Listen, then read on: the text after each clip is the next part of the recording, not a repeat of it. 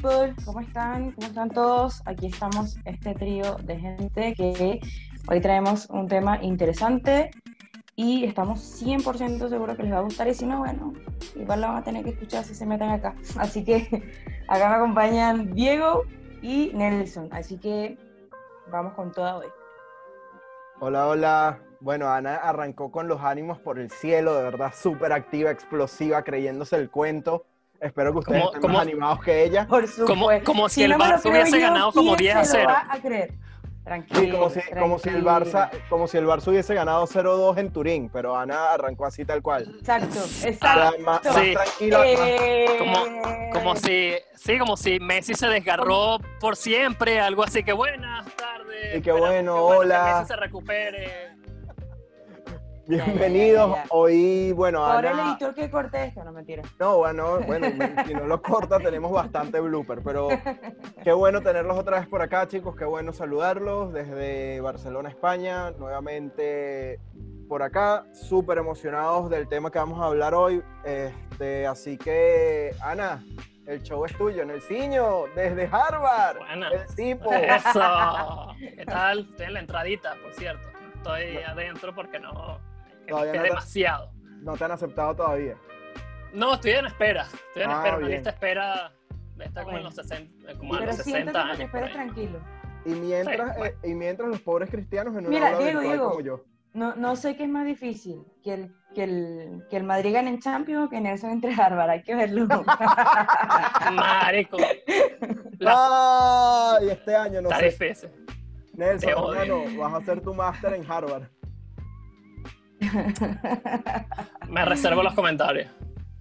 Yo Bueno, solo les voy a decir que el gol que le acaban de hacer al Barça es el gol más ridículo de la historia. Quiero verlo. no, Para, quiero para las personas que van a ver esto como en, no sé, como en un par de días, vamos. ¿cuál partido, Diego? ¿Cuál No, gol? es que no tengo que decirlo, no tengo que decirlo porque todo el mundo va a saber que fue contra el Alavés y que fue culpa de Neto. No, no. Dejémoslo así, sigamos, porque mira, el día está muy bueno, estoy muy animada, no quiero. Eh, cuando nos presentamos acá el primer, en el primer episodio del podcast, ahí se dieron cuenta, si, si captaron ahí, de que los tres nos grabamos juntos en el FIFA CIS. ¿Ok? Bien. Ahora, hoy vamos a entrar en esto, de qué nos graduamos, qué hacemos o cómo vamos a ejercer. La verdad, sería bien tonto ponernos aquí a definir conceptos, si no, vamos a la práctica. ¿Ok?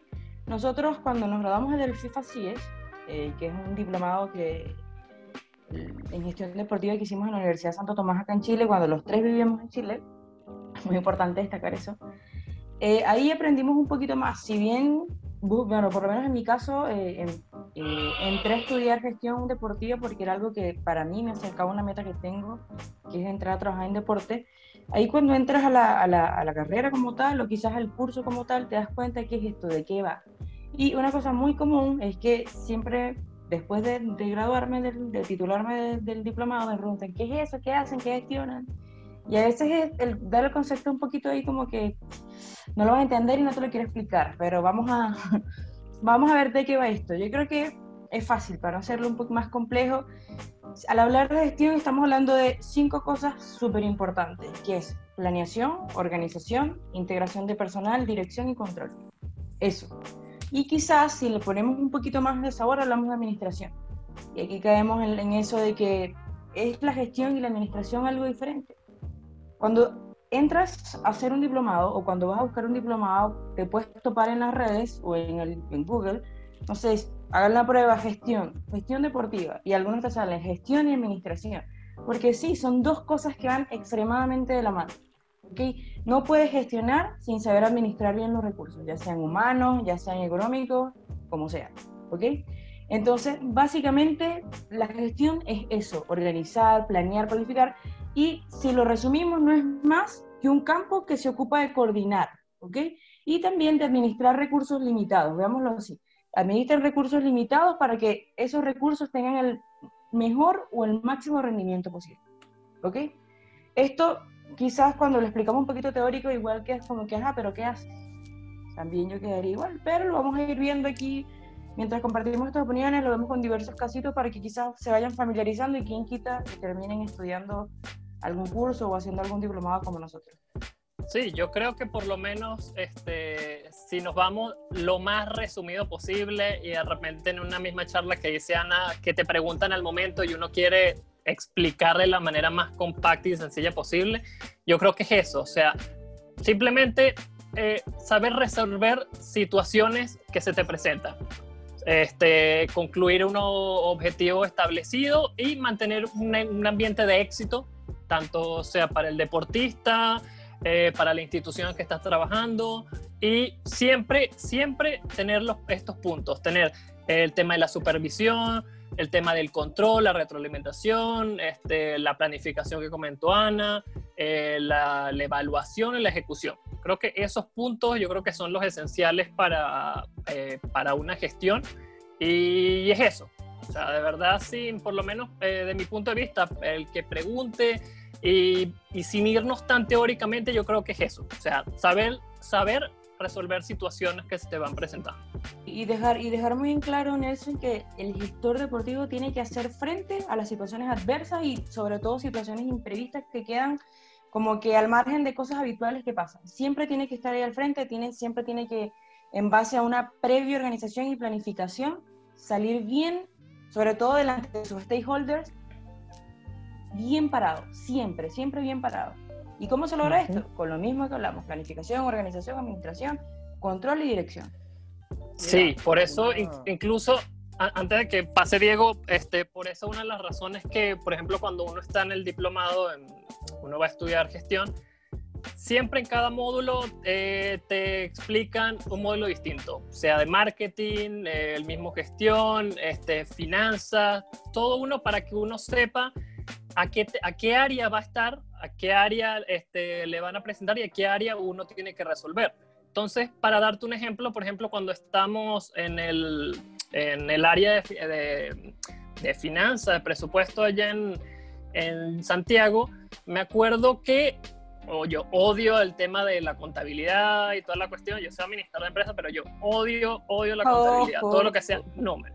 Entonces yo decía, tengo que, tengo que ir y hacer yo este, asientos contables y todo este tipo de cosas. Pero me acuerdo el profesor dijo, no, o sea, no es que uno va a llegar y uno va a tener que hacer activo, pasivo, todo ese tipo de cosas, no, uno, pero en algún momento te dan, o sea, uno tiene que, para eso está la palabra supervisar, para revisar si todo está bien, porque nada sirve, bueno, ahí está, este, ya entreguenlo y uno, ya va, o sea, déjame ver si todo está en orden, porque ya con lo que yo sé, yo puedo revisar si hay un error o algo. Entonces, por eso es bien importante ese tipo de, de situaciones que uno esté pendiente de todo ese tipo de cosas. Mira, sí, una de las cosas más divertidas de, de, nuestra carrera y de la gestión deportiva en general es que tenemos muchas áreas. Esto no es algo que es una sola área, un solo sitio, una sola forma, sino que realmente hay muchas opciones y hay muchas formas de ver este tema. Entonces, no es que el gestor se va a dedicar nada más a contabilidad, el gestor se va a dedicar nada más a algo general, sino que el gestor a su vez también puede dedicarse a cosas mucho más específicas. Y entre estas cosas mucho más específicas, pues bueno, hablamos que tienes toda la parte de marketing, toda la parte de legal, toda la parte de eventos, tienes muchas áreas donde puedes estar, donde tú te identifiques. Y eso es una de las cosas más importantes. La gestión deportiva es un campo que se está iniciando y se inició hace muy poco tiempo como idea, como estructura, como estudio. Antes simplemente teníamos muy buenos contadores, muy buenos marqueteros, muy buenos administradores que les gustaba el deporte. Ahora resulta que hay una proliferación y una profesionalización de cursos y de personal. ¿Por qué? Porque es una de las industrias más grandes del mundo. Hablamos que es una industria que solo en España es el 1 o 2% de su PIB. Si nos vamos a Estados Unidos, creo que estamos hablando del 3 o el 4%. Entonces son datos duros donde tú dices, si se está moviendo tanto dinero y se están moviendo tantas oportunidades, ya no puede ser cualquier hijo del vecino al que yo le dé el cargo. Ya no puede ser, no, bueno, es que este es mi primo y este es mi amigo y patria o muerte y lo va a hacer increíble. No pasa, ya no pasa. Y es por eso que uno tiene que buscar justamente profesionalizarse, no quedarse con una sola idea, no quedarse con un solo posgrado, no quedarse con una sola visión. Porque resulta que si nos vamos a Chile y pasamos por Venezuela, son dos modelos de gestión completamente distintos. Y si entramos a España, aún más. Y no quiero decirles Estados Unidos porque Estados Unidos probablemente tiene tantos estados como modelos de gestión deportiva diferentes. Entonces, ahí son los casos donde yo les digo y donde les comento sobre todo cuál es la importancia que tenemos nosotros, cuál es la necesidad que tenemos nosotros de mostrar la gestión deportiva y entenderla como tal, que no simplemente es una gente que quiso ser administradores y ahora son especializados en tal cosa.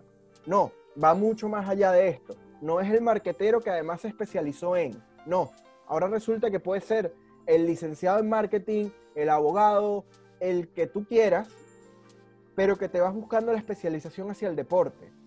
¿Para qué? Para poder comprender la industria y para poder trabajar en ella de la forma más eficiente posible. No, Diego, y, por ahí por donde vas, por ejemplo, yo recuerdo hace más o menos unos, no sé, años, años atrás, y yo buscaba, o sea, siempre que me gustó estudiar algo de deporte, pero no sabía qué. Entonces colocaba como que carrera de, deporte, qué estudiar en deporte. Y siempre me salía como que lo mismo, ¿no? Hasta que recuerdo, me salió en el buscador el posgrado, el diplomado, perdón, del CIES FIFA, pero de la Universidad Metropolitana en Caracas. Y ahí, por ejemplo, yo conocí lo que era gestión. Y hace, hace, hace tanto tiempo, cuando dije, ok, tienen gestión, ¿qué es esto? Vamos a googlear. No había la misma información que había ahora. Y ese diplomado en gestión no era el único, pero eran poquísimos. Ahora, para hacer este podcast, obviamente nosotros revisamos, buscamos y dije, ¿dónde se está estudiando gestión? Ya hay muchísimos lugares, ya, o sea, te llegan, por ejemplo, yo estoy registrada, y bueno, y me imagino que ustedes también, en la Conmebol, en los trabajos y te llega Karate Sport Management. Ya, ahí te están buscando. Te están buscando. Y era algo que, como tú dices, Diego, hace unos años atrás no existía, ya te buscan. Entonces ya te puedes especializar, por lo menos acá, y, es un tema, acá entramos, acá entramos y esto es buenísimo porque si no, si no, si, llega, si estás en este punto del podcast es porque te interesa la gestión. Y bueno, tenemos tres opciones, estamos en tres países, acá estoy yo en Chile, Diego en España y Nelson ahora en Venezuela. ¿Dónde puedes estudiar esto? hay demasiadas opciones. Sé que a veces es complicado recomendar, ¿ok? Porque para recomendar tienes que tener la experiencia, pero yo acá en Chile puedo recomendar, por ejemplo, donde estudiamos nosotros. Quizás no es el mejor diplomado del mundo, pero te da ciertas herramientas para que tú avances, porque como lo dijo Diego, no te puedes quedar con un solo estudio. Siempre hay algo mejor después de lo que hiciste. Entonces, cada, cada paso que tú des te va a llegar a otro más, para que sigas mejorando, para que busques una escuela mejor, para que busques una oportunidad mejor. Entonces, por lo menos a mí me encantó la gestión y quiero seguir estudiando. Acá en Chile tienen el CIES, eh, la Universidad de Santo Tomás, que en alianza con el CIES, ¿ok? Hablemos del Y con la FIFA, que no es nada menor, no hay nada menor, Diego. Hablemos justamente del CIES, Anita, que el CIES es eso, es una red, y eso es una de las cosas más interesantes que tiene, que no es una especialización en Chile con el apoyo de FIFA, no, es una red que está en más de 17 países, si mal no recuerdo, alrededor del mundo, de forma tal de que lo que están estudiando ustedes va a ser la visión de ese país, pero a través del ojo de CIES y de FIFA. Correcto. Correcto, así es. Y o sea, no, el CIES no es cualquier cosa, ¿no? Cuando tú tienes tu diploma y, o sea, yo cada vez que veo mi diploma, de verdad me siento muy contenta por el juego, porque, o sea, tienes ahí estampado de un ladito tu FIFA, tu loguito FIFA, y tienes de un ladito el CIES, que es un centro de investigación enorme. Las estadísticas con base a quién las da el CIE, por ejemplo. Y ojo, no solo tener eso estampadito ahí, es que te haya quedado algo de conocimiento. Y es por eso que yo, por ejemplo, si están en Chile y quieren hacerlo, háganlo. Como les digo, no es el, el más pro, pero van a aprender. Y si te gusta, puedes estudiar donde sea y vas a aprender.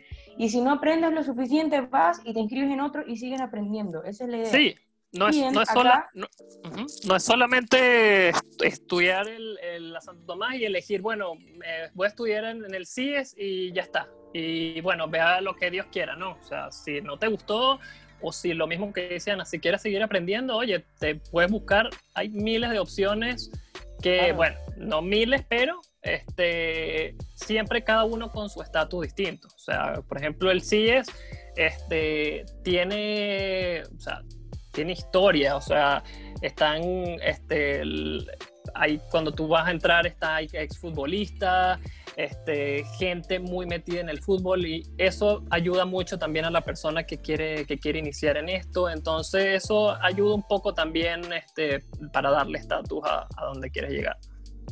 Mira, el mayor error que creo que puede cometer la gente es quedarse con un solo, con una fuente, una sola fuente de conocimientos. Porque si algo tiene el deporte en general, es que la visión de cada quien que te puede dar clases es muy distinta. Y una cosa que yo destaco, y luego voy a mencionar el programa en el que yo estoy actualmente y algunos de los que yo he hecho, y a recomendar algunos también, que es complicado, recomendar siempre es como un poquito de miedo, pero si a nosotros nos sirve, la idea es que poder compartirlo. Y es que uno no se consigue con, profesores en este tipo de programas. No es el profesor universitario que tiene 10 años dando clases. Tiende a ser gente que está metida en la industria.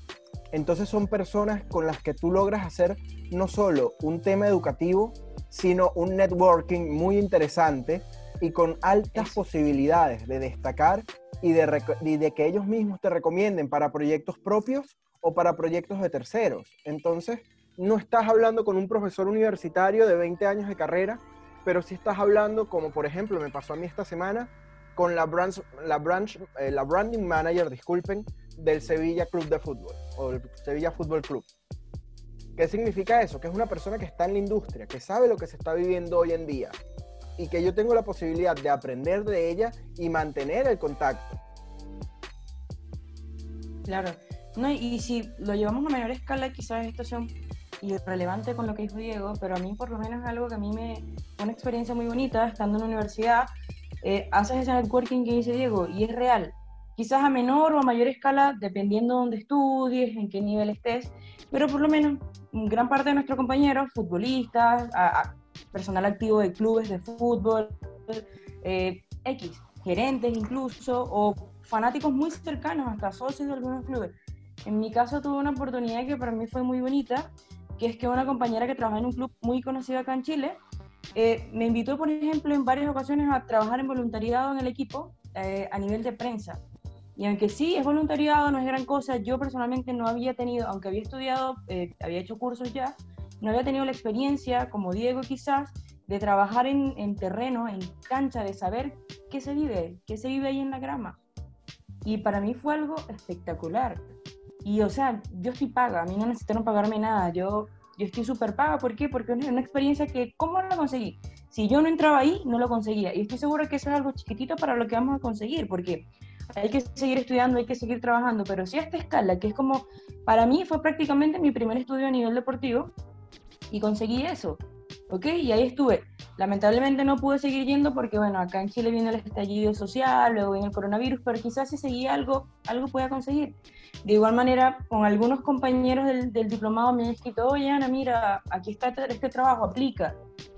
Y eso es importante porque, ok, no quedas en el trabajo, no sé, por X o Y, Z, o si quedas, pero son personas que conociste ahí, que están en el medio y que te hacen más cortito el camino donde tú quieres ir. Entonces hay que verlo cuando estudias algo y si es el caso de gestión tienes que verlo por ahí. Buscar una buena, una buena universidad o quien quita hacer un curso antes, por lo menos acá en Chile, el Comité Olímpico de Chile, el COS, tiene ahora un curso que es de gestión deportiva, gestión de administración deportiva. Entonces supongamos que no quieres entrar todavía al CIE porque sí, tienes que pasar una entrevista, etcétera, y quieres aprender un poquito más de gestión, pues te haces tu curso en el coach, que la verdad no es nada caro, y cuando estés preparada, listo, me voy a mi entrevista, que me entreviste Pierre Lanfranchi, que es un tipo crack del CIE, te entrevistó, quedaste, y ahí empieza. Y si dices, wow, bueno, el CIE se quedó corto, dale, mira, está Diego, está en España ahora haciendo un máster en tremenda universidad. Yo, yo, creo que, yo creo que sí, yo creo que estoy muy de acuerdo en lo que tú dices porque es algo también que, eh, por ejemplo, que me pasó a mí. Por ejemplo, yo quería estudiar el, el CIES aquí en, aquí en Caracas hace, no sé, tres años, cuatro años y por alguna razón de que si estoy listo, de que si es el momento, de que si tal vez me guste o no me guste, quedó la cosa. Y fue hasta dos años después que yo dije, voy a estudiar algo primero, algo que me complemente primero para llegar con una base, eh, sea em, algún curso de, sea de la pizarra del DT que tienen muy buenos cursos, de algo que primero a mí me complemente, que yo sepa algo antes de poder entrar de lleno a, algo tan importante como un, como un posgrado y que yo pueda, cuando esté allí, sepa expresarme, sepa eh, saber qué es lo que voy a decir, este, que tenga algo de noción. Entonces va, va por ahí, va por ese camino. Entonces yo creo que sí es muy importante por lo menos como consejo, sí. O sea, de repente estudiar algo antes este, para ver si, si te gusta y si, bueno, y que eh, vayas con algo ya de noción antes de, meterte en el diplomado. Por ejemplo, si yo les preguntara eh, de la experiencia que han tenido ustedes fuera de lo que es el FIFA CIES, ¿qué otras recomendaciones pueden hacer? Si, no sé, elijan dos de las que han visto, de las que han leído este, y que les motiva. Sí, bueno, en mi caso, eh, que me gustó mucho y la recomiendo antes de entrar al CIES, es la del coach. Y también porque en el CIES tuvimos profesores del coach, porque bueno, acá en Chile el, el, diplomado se dicta en la sede del Comité Olímpico, que verdad creo que es de las cosas que más me gustaron, espectacular, tener ese contacto con el, con el comité. Tuvimos profesores valiosos del, del comité, que trabajan ahí en el, en el coach, y creo que sería muy, muy lindo, una linda experiencia, aprenderían bastante si, si toman ese curso. Y sobre todo algo que es importante, además de bueno, de una buena relación calidad-precio. Porque bueno, hace un tiempito lo, lo averigüé. Y bueno, ahora tienen la modalidad online. Y si no es online, pues también ojalá pueda ser presencial porque vale la pena conocer el Comité Olímpico acá, el coach, es muy bonito, las instalaciones son de primera y es algo que bueno, les va a permitir complementar el estudio. Y bueno, el sí es porque lo estudié, lo estudié, estudié ahí, eh, fue prácticamente mi, mi, primer paso en esto. Y otros cursos que he hecho, al igual que Nelson, en la pizarra del DT, de verdad que tienen gente muy, muy bien preparada, se aprende, hice curso igual que Nelson con Mitodona. Eh, tuve la oportunidad de hacer una conferencia, eh, estar en una conferencia de ellos donde había muchos ponentes. Había un, ponente que me marcó mucho, la verdad no recuerdo el nombre, Daniel, Daniel, él trabaja en, trabajó en Vasconia, venezolano y de él aprendí mucho y me empezó a gustar el ticketing, por ejemplo, que es algo que tengo aquí en 360 y fue por, por, por, Daniel. Entonces quizás también esos cursos son buenos, no porque, wow, vos estudiar gestión, no me gustó, ay, que dice, no, pero eso te hace llegar a otra cosa. Yo, por ejemplo, estuve en esa conferencia y ahora me gustó el ticketing, por ejemplo. Entonces, Daniel Prack se llama él, que es un venezolano crack. Si lo buscan en las redes, el, el chamo la parte en todo. Entonces, bueno, por mi parte esa. Sí, igual. Este, obviamente yo me inicié antes que todo por, el, eh, por la pizarra del DT y lo nombro bastante porque, bueno, ya he hecho dos cursos allí, ya este, eh, con el tema del marketing, con el tema de, de scouting en el fútbol. Y aparte del precio, porque estamos hablando entre que no pasan de los 200 dólares, entre 100 y 200 dólares, muy barato para, para exponentes que, de calidad.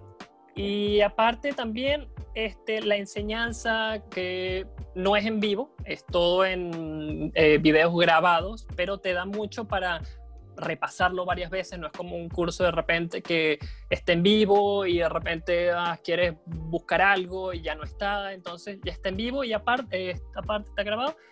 Y aparte es la manera como que te dicen, por ejemplo, este, con el tema de las tareas, que son bien rigurosas y son bien complementarias, de verdad, este, este, te ayudan bastante con los informes, los trabajos son bastante fuertes, este, de repente con, con algún curso que vayas a hacer, algunos son más complicados que otros, pero lo valen, o sea, para mí lo valen. Yo, por ejemplo, estuve en ese y estoy ahorita, por ejemplo, en la AUDEF, la Asociación Uruguaya de Fútbol, que tal vez mm, si me pongo a comparar uno con el otro, de repente no, no lleno como que al máximo mis expectativas, puedes estar allí este, y aprender bastante, ¿verdad? Estás con un ponente como Gerardo Peluso, entrenador y campeón de la Sudamericana, un tremendo entrenador, pero como son tantas personas, eh, estamos hablando de 150 personas en mi caso, te mandan un trabajo y, y de repente no, no te lo evalúan. Entonces, son tantas personas que no lo hacen y uno necesita saber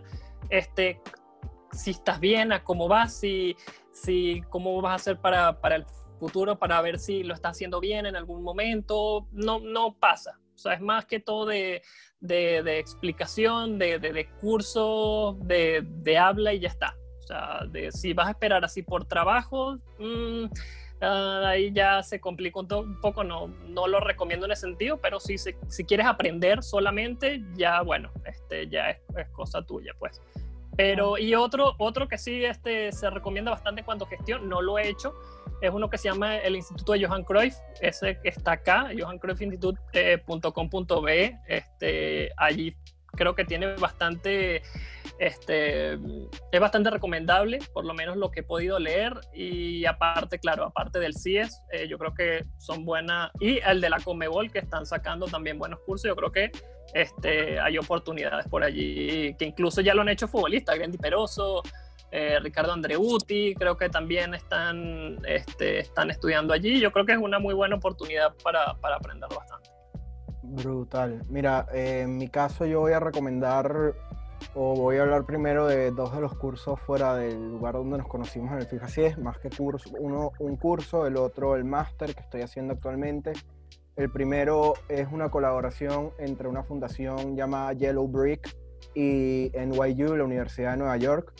Es fundamentos del deporte, eh, los fundamentos globales del, sport, del sports management. Básicamente, fundamentos globales de los gestores deportivos. Son seis módulos completamente online no tiene clase, la interacción es tuya con las, con las grabaciones, pero es la forma de conocer un poco más el deporte americano, súper interesante, súper completo, la verdad bastante económico, con, con posibilidades de becas. Por ejemplo, yo lo hice, fue justamente becado, y la verdad que me gustó muchísimo. Lo terminé en seis meses aprovechando todo lo que fue la primera ola del COVID. Realmente me funcionó muchísimo. Y cubre muchas aristas de la industria, hasta los eSports, por ejemplo. Entonces, por ahí te da una idea de todo lo que va, de todo lo que vino y de todo lo que se está previendo para, para lo que viene en el futuro. El segundo, la que es ahora mi alma mater, Sports Management School, donde me gusta muchísimo, no solo porque soy estudiante, sino porque al igual que el, CIES es una red de universidades que no solo es Barcelona, es París, es Viena, si mal no recuerdo. Este, en África hay una cuarta sede donde existe esta interacción entre las sedes igualmente. Puedes hacerlo presencial como lo estoy haciendo yo acá en Barcelona, lo puedes hacer online. Cualquiera de las dos opciones muy buenas, con profesores y más que profesores, insisto en la palabra mentores, de amplísima experiencia y amplísima, amplísima capacidad de enseñanza que te van a dar la visión de cómo es el deporte acá, en este lado del mundo, en Europa, que es muy distinto al que quizás estamos acostumbrados en Sudamérica y que nada tiene que ver con el deporte americano. Y por último, que es una espinita que tengo por ahí, eh, el deporte es tan amplio que la liga tiene su propio posgrado. La liga tiene sus propios másteres y no es uno, son como ocho más un pocotón de cursos. Hechos y avalados por la Liga Española de Fútbol y universidades de acá significa que no es cualquier cosa. Es hecho con especialistas del fútbol. Me acuerdo que la primera vez que yo intenté postular, uno de los profesores era Andoni Subizarreta, director, eh, ex director deportivo del Barça, ex director deportivo del Marsella. Un tipo que sabe del mundo del deporte, un tipo que entiende cómo va esto. Entonces, las oportunidades yo creo que están ahí.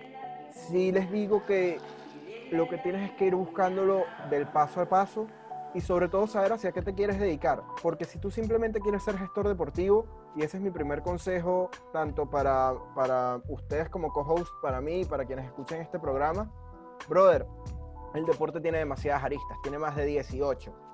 Tú tienes que saber hacia dónde quieres apuntar. Porque, por ejemplo, si yo quiero organizar eventos internacionales, no va a ser lo mismo que Ana que se quiere especializar en ticketing, por ejemplo, o Nelson que se quiere especializar en la parte de scouting no tiene una cosa que ver con la otra, pero son todas partes de un mismo globo. Entonces... Pero ojo, Diego. Ajá. También es algo, es importante saber que, eh, también porque supongo que esto lo puede ver gente que está joven, se está graduando del colegio, no sé, o están en la universidad y están estudiando una carrera que no les gusta. No, no siempre tienes que saber qué quieres desde principio, ¿ok? A veces también me pasó a mí, como les dije, en el camino supe lo que quería Diego incluso en estos días nos mostró, él está haciendo su, su máster y nos mostró algo y yo me quedé sorprendida porque sí, siempre sabemos que hay muchas ramas en el deporte. Diego nos envió algo, era un recuadro que tenía demasiado, eh, demasiadas ramas del deporte y nos dijo como que, y ustedes como que por cuál se bañarían ramas que yo como que, ah, ok, esto existe. ¿Sabes que Entonces, no consigo también a medida... lo mandé y no lo consigo. Ah, bueno, ahí te lo envío. Entonces, ojo, no se sientan mal si no saben qué quieren. Yo, yo voy a cumplir ahora el, el domingo 28 años y recién creo que hace un año supe que quería. Para, claro, eso fue un poquito. Que no les pase, que no les pase. Para, para, para, para. que no les pase, pero ojo, no siempre tenemos que saberlo. Hay gente, hay gente que siempre sabe dónde va y a mí me hubiese encantado ser así. Aquí en este grupo somos tres y estoy seguro que por lo menos Diego es el tipo que siempre tiene claro lo que quiere, Nelson en el camino que se lo supo, pero yo, por ejemplo, me costó un poco. Siempre supe que me gustaba el deporte, pero no sabía qué parte. Entonces, no se sientan mal si no, si no saben qué les gusta. En el camino lo van a ver. Mira, yo no sabía qué era gestión, lo supe, lo supe acá. Anita, yo no tenía ni, ni idea qué quería en mi defensa. Y gracias al viaje que hicimos con la universidad a Lima 2019, cambio total de mi vida. Panamericanos de Lima 2019, creo que lo conversamos en su momento cambio total de mi vida porque yo pasé de ser muy futbolero a... Mira, Nelson se escondió. Este, a, que le aceptaron en Harvard, ya está pasando. en Harvard, le están avisando. Disculpa, están avisando. Estás hablando con el vigilante, le dicen, ya, ya, va, mano, ya va. Le, estoy pasando los billetitos al vigilante para que me deje pasar primero. para grabar las instalaciones y nos cuente. Pero mira, para mí Lima 2019 es un antes y un después de, del deporte porque me hizo entrar en contacto con algo que conocía desde, desde muy afuera, que era el movimiento olímpico y mi sueño pasó de quizás trabajar en fútbol, que siempre lo voy a amar, a ser parte de un comité organizador de unos juegos. Pero volviendo al tema serio, eh, para mí Lima fue un antes y un después. Y tiene que ver con el tema de, de ver ese ambiente de la multidisciplina, de las distintas opciones que existen. Y estos dos bichos están que, que cuando ustedes vean el chiste en Instagram lo van a entender todo. Eh, pero es lo que dice Ana, te ayuda a definir cuándo es el momento para tomar camino. ¿Cuándo es ese momento que tú dices y que, epa, a mí lo que me gusta del deporte es esto? Al final, una cosa muy importante, y Nelson, no llores, yo sé que este tema a ti te emociona, es que estamos trabajando en una industria demasiado amplia. Yo conseguí por acá el cuadro que mencionó Ana y no lo voy a leer completo, ya se me volvió a perder, ya lo conseguí. Este, pero miren, nosotros podemos pasar como gestores deportivos desde instalaciones como gimnasios a parte fitness. Por ejemplo, lo que hace Sasha Fitness, ella es parte de la industria, por ponerles un ejemplo muy claro. Al manejo de estadios, al manejo de agencias deportivas, a tener emprendimientos en el deporte, a trabajar con federaciones, con clubes, con marcas deportivas, Nike, Adidas, Under Armour, a trabajar en los estadios, porque resulta que ahora los estadios son cada vez más independientes, son más multidisciplinarios y más multiusos que nunca. Fíjense el ejemplo del Madrid. El Madrid no está fichando jugadores, pero está haciendo el Santiago Bernabéu probablemente el estadio más moderno del mundo. Esperemos, porque si no, no va a haber justificación alguna, pero esperemos que sea así. Y eso es a lo que va el deporte. El deporte ya no es el deportista. El deporte es una industria que genera entretenimiento. Entonces por eso ustedes pueden ver que el deporte compite con Netflix, con Amazon Prime, con Disney Plus, pero a la vez de estos tres que les nombré, los tres son stakeholders del deporte. ¿Por qué? Porque estos tres saben que en el deporte pueden conseguir muchas oportunidades. Y con eso quiero como cerrar el episodio de hoy justamente con este tema de Lima 2019 y del hablar de la cantidad de stakeholders que ahora se involucran en el deporte y de la importancia de estudiar gestión deportiva. Ya no es el simple hecho de hacerlo por hacerlo, de darle un título para que tu papá o tu mamá esté muy feliz por ti, sino porque realmente esta es una industria demasiado amplia, demasiado amplia y con unas posibilidades gigantes de mejora. Entonces ahí es donde tú tienes que decirte a ti mismo, epa, a mí me ha gustado el deporte toda la vida y resulta que ahora lo puedo monetizar. Ahora puedo crear un espacio para poder tener la plata, para poder mover el dinero. ¿Qué me recomiendan hacer? Hacer deporte. Pero ¿cómo lo hago? Desde cualquier punto. Desde que tomo una cámara y le hago, no sé, un documental a un deportista increíble y monetizo a través de él, hasta que mi sueño es trabajar en el Fútbol Club Barcelona, en el Real Madrid o en el Comité Olímpico Internacional. La cuestión es dar el primer paso. Una vez damos el primer paso, que es estudiar y entender esta industria, como lo es la medicina, como lo es la ingeniería, como es la arquitectura, vamos a entender que ese es el paso que hay que dar y que no es simplemente que nos gusta y punto. Uy, mamita, Dios, Messi. Acaba de hacer un, acaba de hacer un gol de campo increíble, tres puntos para el Barça. Vas bien, vas bien atrás. Pensé que estabas hablando de la otra jugada, pero bueno. Bien decía Diego, yo creo Ah, que hay el primer siguiente. paso, el primer paso es la preparación. No, no, en serio, miren, eh, la industria, si bien es cierto que la gestión es una industria que están haciendo, también es cierto que mucha gente ya está entrando, ¿ok? Esto no quiere decir que no haya espacio, porque sí, sí hay espacio, pero que esa oportunidad te tome preparada. Yo, por ejemplo, tengo trabajo por hacer, ¿ok? Sí, bien es cierto que ya estudié en el CIE FIFA, es solo un pasito muy pequeñito, pero no se imaginan lo pequeñito que es, ¿ok? Pero chiquitito. Ya después de eso hay que complementarlo, se complementa con idiomas, por ejemplo, porque a veces cuando te llega una oferta de trabajo también te dicen, sí, mira, buscamos Sport Management sin mucha experiencia, y tú, oh, sí, pero que hable portugués e inglés. Entonces, no, no nos sintamos mal, simplemente estudiemos. Somos personas jóvenes incluso si no fuéramos tan jóvenes, ¿ok? Siempre vamos a estar ahí, o sea, siempre va a ser el momento. El momento es cuando nosotros queramos, ¿ok? Pero no nos, que- no nos quedemos solo que, oh, me gusta y quiero trabajar, no, hagamos las cosas para que pase. Mira, yo les, Y esto a, que se los digo a ustedes, me las digo a mí, así que yo les voy a dar el, busquen, el último Google. A mí me Ana, gusta mucho. Ana, gol de Griezmann, Ana, gol de Griezmann. Anótenlo, señores. Bienvenidos a la era sí, post-COVID. Gol de, gol de Griezmann. vamos tener que agregar un cuarto integrante que sea el Madrid, porque esto no puede seguir así. La No oficina deportiva se encuentra actualmente en búsqueda, en búsqueda de un nuevo integrante. Todos aquellos que deseen Postula. postular, por favor, enviar su currículum a la oficina deportiva gmail.com. Aparece acá abajo. Luego de ello pasarán a un proceso de entrevistas. Y si no son primos de ninguno de nosotros, no van a quedar. Pero gracias por participar.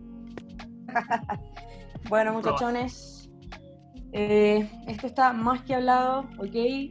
Eh, si tienen alguna duda de dónde estudiar, si tienen alguna duda de este tema, de qué les recomendamos, escriban, escriban acá en los comentarios, ¿ok?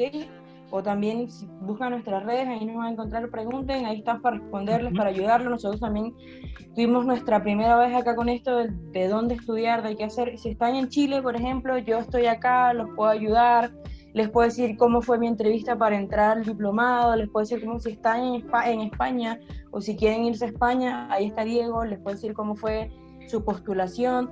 Y si están en Venezuela y creen que no hay oportunidades, que en Venezuela está todo acabado, sí hay. Son pocas, sí hay. Ahí está Nelson, pregúntenle, que también Nelson es muy crack, va a saber decirle y cualquier cosa, acá estamos. ¿ok? Mira, y antes de irnos, yo me voy a tomar la molestia de dar la recomendación de la semana, que hoy nuestra host nos la pidió, pero yo la doy por ustedes, no me importa. Este, A ver. yo me quedé con la idea de Aaron Hernández y hablando con algunos amigos en estos días de serie, mi recomendación va a algo un poco más, más, más, más fuerte, que es la primera temporada de American Crime Story, que es The People versus O.J. Simpson. El caso de O.J. en Estados Unidos, el juicio a O.J., una miniserie de 8 o 10 capítulos, si mal no recuerdo, ganadora de Emmy, espectacular, Brutal. increíble. Creo que la tienen en Netflix ya, porque la segunda temporada está por ahí. Y la recomiendo. ¿Cómo se llama?